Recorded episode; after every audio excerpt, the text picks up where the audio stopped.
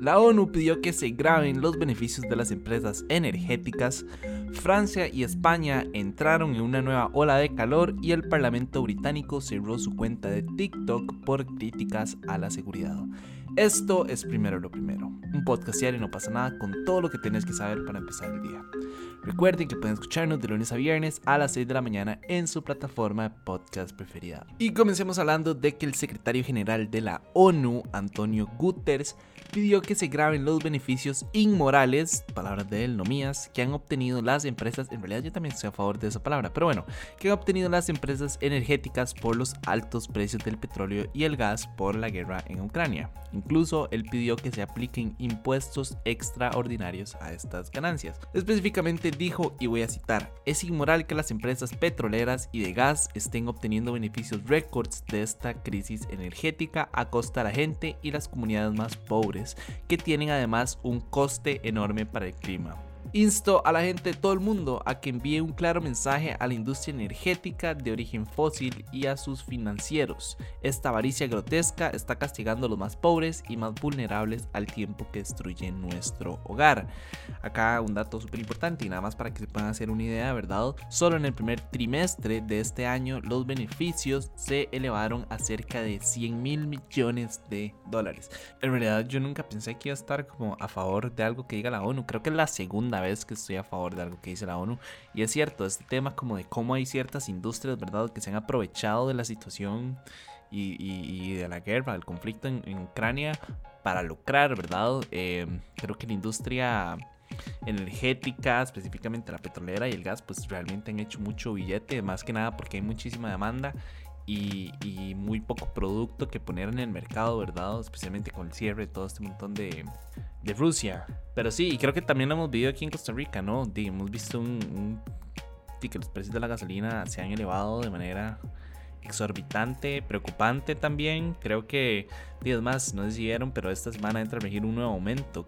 Entonces es como, me bajan 5 colones pero entonces lo suben al otro y después entonces que para bajar el diésel, que es el que más ocupa la población supuestamente, entonces que vamos a subsidiarlo, entonces que vamos a subir más el, el super y el regular para bajarle un poco al diésel y es como, me o sea, nos están dando por la jupa riquísimo en todos y cada uno de los aspectos de nuestra vida. Yo no sé si probablemente se han dado cuenta, pero el costo de la vida este año está altísimo. Todo está demasiado caro. Ir a hacer compras es pegarse un tiro, literalmente. O sea, me, yo la última vez que fui a comprar algo, pagué una cantidad estúpida, exorbitante, como por seis cosas. Que uno dice, ¿en qué momento estoy gastando esto por seis cosas que normalmente no me costaría? Me costaría si acaso la mitad, ¿verdad?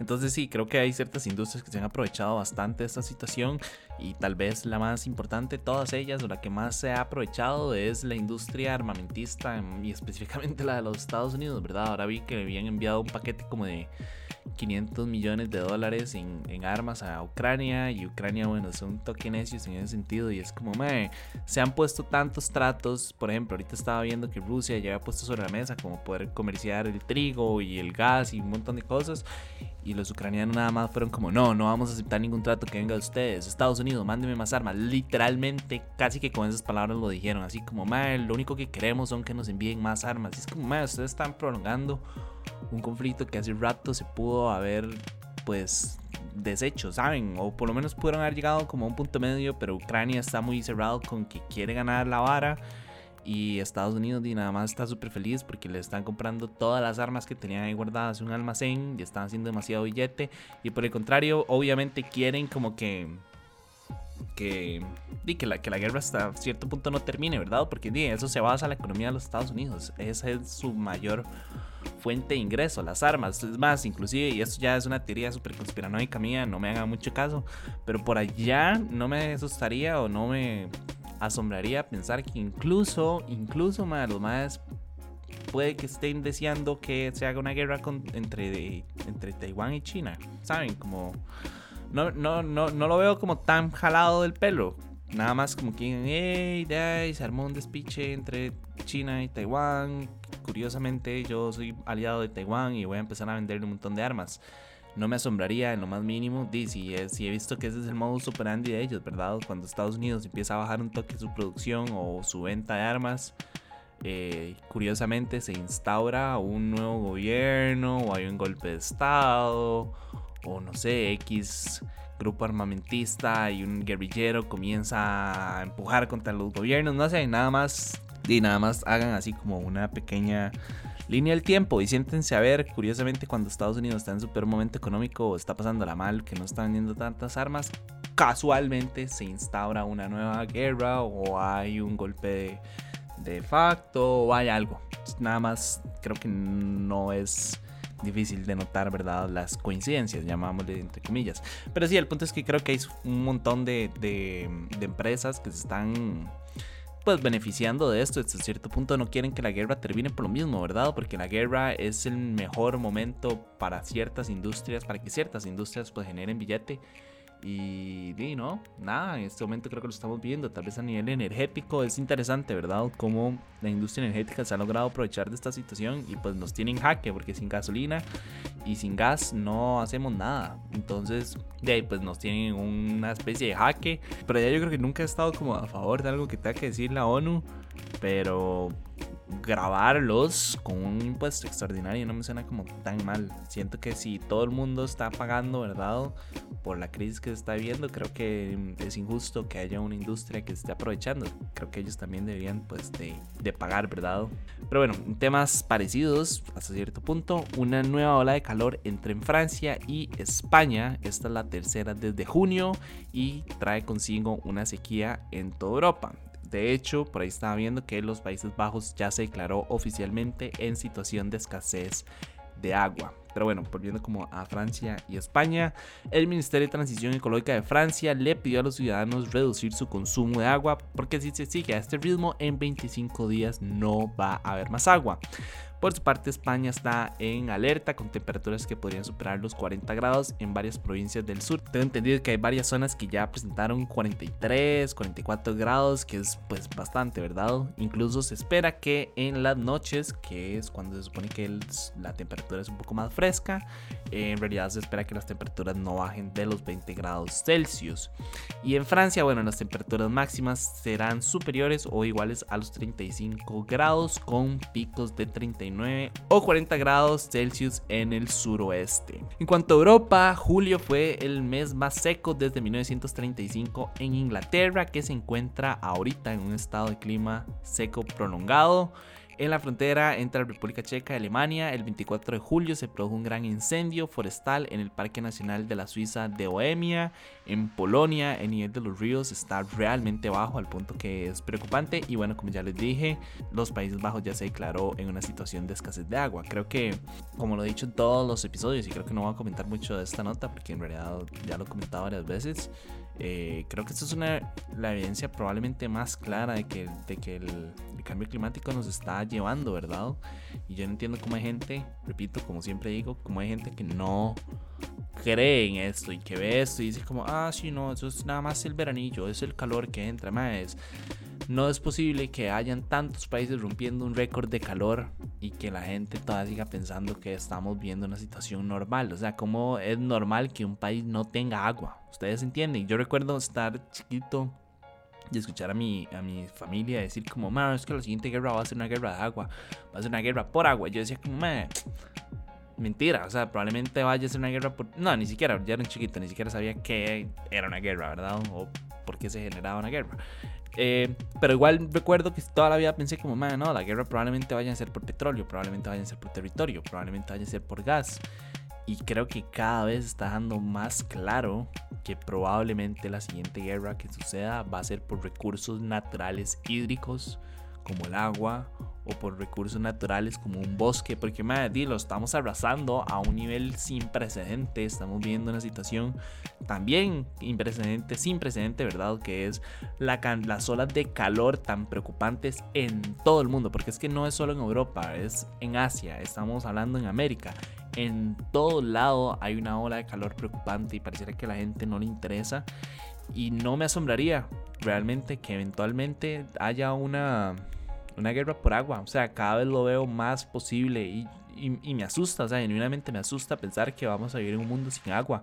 Porque yo no sé, siempre lo hemos visto como este recurso infinito, ¿verdad? Y decimos como, ah, si es que el 70% de la tierra son, son mares, ¿verdad? Pero eso no es agua potable, esa agua hay que pasarla por un proceso para limpiarla y que sea potable. Pero no estamos haciendo eso. Y siento también como que empezar a hablar el agua del mar como para hidratarnos diariamente tampoco es la solución, ¿verdad? Literalmente sería empezar a consumir este recurso, que probablemente ya se hace, estoy casi seguro que sí, ¿verdad? Pero sería empezar a utilizar este recurso que literalmente es nuestro último recurso hídrico antes de ya nada más llegar a una sequía total. Entonces, cuidado y no, eventualmente vamos a vivir como una situación como, no sé, como Mad Max o algo así, nada más como todo el mundo en un desierto con sed y manejando carros diésel porque eso es lo que queda. Muchísimas felicidades, se mataron por petróleo y nos quedamos sin agua. Muchísimas gracias a todos ustedes. Pero bueno, ya para cerrar, el Parlamento británico cerró su cuenta de TikTok luego de que varios diputados dijeron que les preocupa la seguridad de los datos, más que nada porque la empresa pues tiene su sede en China. Para contarles un poco, ellos crearon, o bueno, el Parlamento o su sección de comunicación creó una cuenta piloto para intentar llegar al público joven. No tengo la menor idea qué contenido puede publicar un Parlamento que sea de TikTok, que no sea como, no se acuerdan el diputado acá en Costa Rica que estaba bailando en TikTok que freaking vergüenza, ¿no? Que cringe. Probablemente iba como por esa misma línea. O sea, honestamente no sé qué, cómo llegar a un público joven siendo un parlamento, ¿verdad? Pero bueno, el punto es que ellos decidieron como navegar en esas aguas misteriosas e intentar llegar a un público joven. Y de hecho, en su momento, uno de los responsables de la red social en Europa, que se llama Theo Bertham, les aseguró a los parlamentarios que nunca se le ha pedido a TikTok que proporcione datos de usuarios al gobierno chino y que en caso de que eso llegara a suceder, pues que la plataforma pues rechazaría esa solicitud pero los diputados firmaron una carta en la que se lee, y voy a citar, la perspectiva de que el régimen de Xi Jinping tenga acceso a los datos personales de los teléfonos de nuestros hijos es un motivo de gran preocupación. No les voy a decir que no, porque creo que sí, realmente eh, no me asombraría que TikTok recabe datos, ¿verdad? Para para el gobierno chino y en general que recabe datos, porque yo sé que recaba datos, tío. Así funciona el algoritmo, ¿verdad? De todas las aplicaciones. Ellos recaban información basada en nuestras preferencias para poder darnos el contenido que se adapte más a, a nuestros gustos, a lo que estamos buscando. Por ejemplo, a mí me han salido personas con las que estoy hablando por WhatsApp y de la nada me manda así como una notificación TikTok como, hey, X persona, que es esa con la que estoy hablando por, por WhatsApp, está en TikTok, quieres ver los videos y es como, ok, qué loco, ¿verdad? O que está hablando uno de X tema y entonces le salen los videos de todo ese tema. En realidad jugar con el algoritmo de TikTok es lo más sencillo del mundo. Si ustedes quieren ver Carlos, nada más denle como like a un video de Carlos. Bajen, bajen, bajen, vean el siguiente video de Carlos, denle like. Bajen, bajen, bajen, bajen, denle like. Si hay una aplicación, abran la mae y los siguientes siete videos que les van a salir son de Carlos. es lo más sencillo del mundo jugar con ese algoritmo. Pero el punto, lo que quería ir en realidad con toda esta nota es que me da risa que estos más dicen como, no, es que cómo le vamos a dar nuestros datos a China. Es como, man, sí, pero ¿y, Facebook? ¿Y Instagram? Entonces que este señor, ¿verdad? No, no recaba datos para el gobierno de los Estados Unidos. No, por supuesto que no. Zuckerberg nunca, jamás en la vida ha recabado datos, man. O BuzzFeed ah, no, yo hago mis, mis quizzes de qué pastelito de manzana soy en BuzzFeed, pero yo sé que ellos nunca recaban mis datos. yo creo que no hay aplicación que más datos recabe, probablemente que BuzzFeed en realidad. Entonces me da mucha risa que esto más, o sea, como la incoherencia y la hipocresía de decir como, ah, sí, vamos a cerrar nuestra cuenta de TikTok porque jamás, ¿cómo es posible que mis datos personales de, los, de nuestros hijos estén en manos del régimen de Xi Jinping? Es como, pero sí van a permitir entonces que todos sus datos estén en manos de, de Mark Zuckerberg y de Facebook, bueno, Meta y de Instagram y de Twitter y de BuzzFeed y de YouTube, Google, ¿verdad? De los Estados Unidos en general. Entonces, nada más me da como mucha risa esa hipocresía de esto más, de salir a decir eso.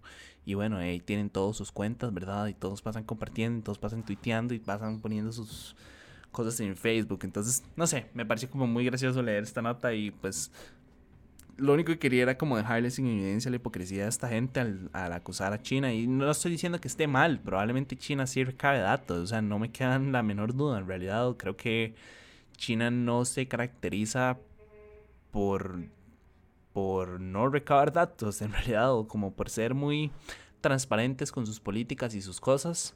Em, pero me da mucha risa que sea como, no, jamás Xi Jinping puede tener estos datos.